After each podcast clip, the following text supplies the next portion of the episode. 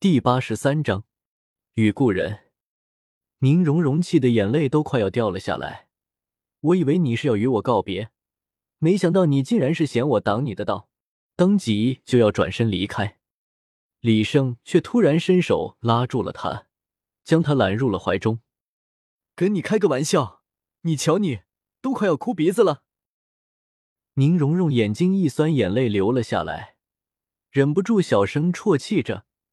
狠狠的拧了一把李胜腰间的软肉，李胜则十分配合的大叫了起来：“你在干什么？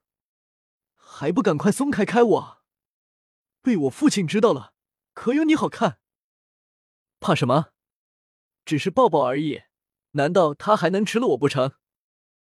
两人拥抱了一会儿，李胜放开了宁荣荣，凝望着宁荣荣的眼睛，认真的说了起来。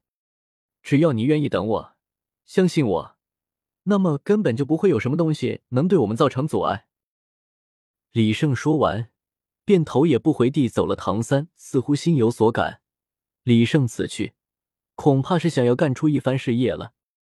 哒哒，天斗帝国的大道上，一匹骏马在道路上漫步前行，李胜正骑跨在马上，颇有些无聊的赶着马匹。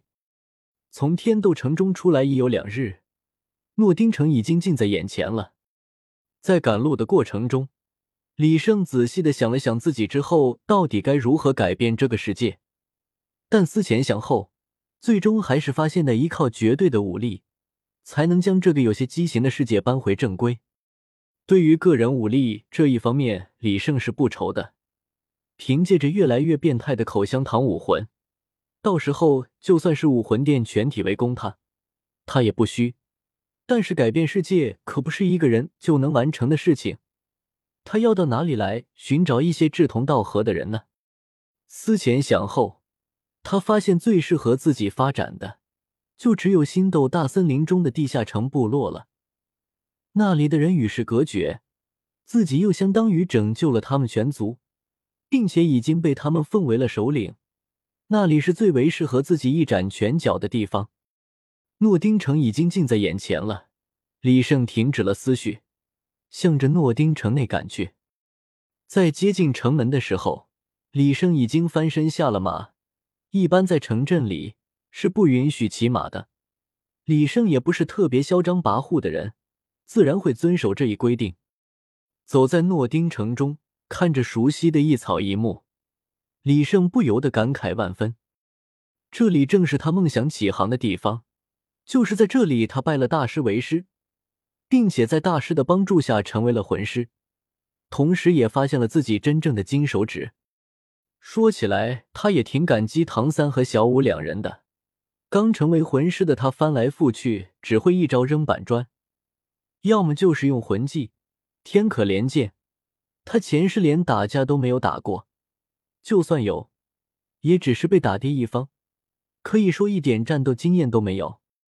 不管唐三和小五是出于什么心态，但是他们的的确确的帮助了他，让他补齐了最后一块短板。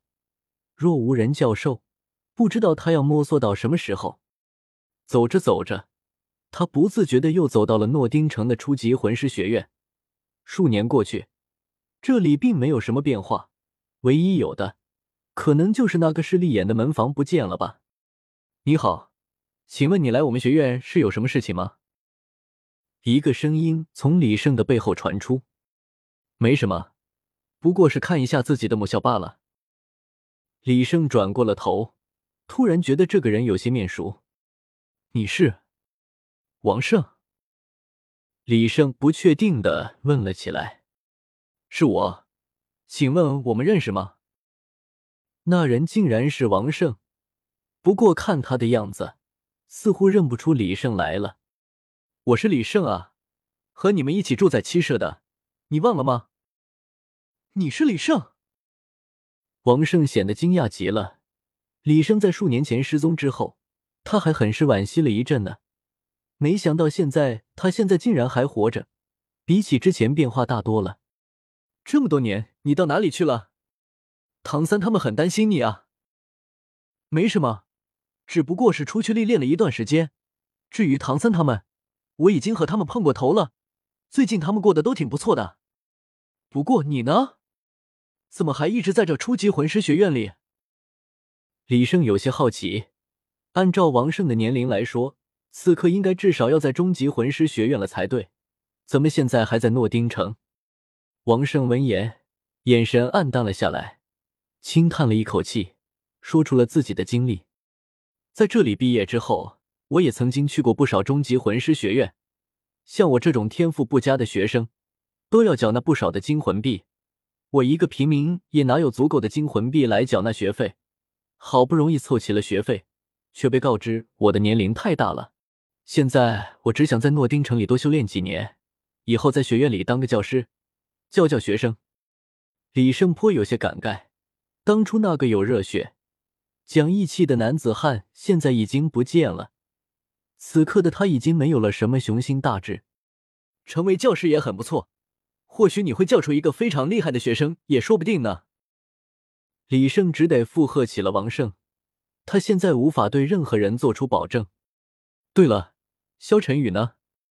他现在在什么地方？萧晨宇啊，听说他已经进入了高级魂师学院，就等毕业之后回来继承他父亲的城主之位了。说起来，他的天赋并没有比我好上太多，只是算了，不说也罢。李胜，你好不容易回来一次，今天我做东，咱们俩好好的喝一回。王胜热情极了。也不等李胜拒绝，拉着他就向不远处的一栋酒楼走去。面对着王胜的好意，李胜也不好意思拒绝，只好跟随着走进了酒楼之中。背影交错，不知不觉，王胜有些醉了，向李胜诉说起了这些年的事情。在外蹉跎了这几年，遇到的事情着实不少。李胜只是应和着，任由他发泄心中的委屈。王胜已经醉倒在了桌上，李胜微微叹了一口气。人人都想成为魂师，但是成为了魂师，只不过是步入了另外一个阶级而已，一样充满了压迫。李胜喊过服务员，给王胜开了个房间，将他送了进去。结过账之后，便离开了这所酒楼。当初他曾经在天斗城外的山庄里，救出过一批被囚困的姑娘。看在他们已经无家可归的份上，李胜承诺过会给他们一个容身之所。不知他们现在还在不在这里？想起之前说过的话，李胜便前往了魂师学院，张贴了一张告示，上面画着一个巨大的板砖，下面写着自己所在的酒楼。看着这张告示，他自己都忍不住笑了。当初怎么就想起了用这个？欣赏了一会儿自己的杰作。李胜便返回了所在的酒楼。天色不早，该休息了。第二天一早，李胜刚醒来，便听到了楼下传来一阵阵吵嚷声。刚要起床看一看楼下发生了什么，自己的房门却先被敲响了。有什么事情吗？楼下有一位女子说要找张贴了这张告示的人，一口咬定了他就在这里。这不，被他缠的没有办法，我就上来问一问。李胜有些惊讶，他本来已经做好了在这里等个几天的打算，没想到昨天才刚刚贴上去，他们竟那么快就找到了自己。是我张贴的告示，把他带上来吧。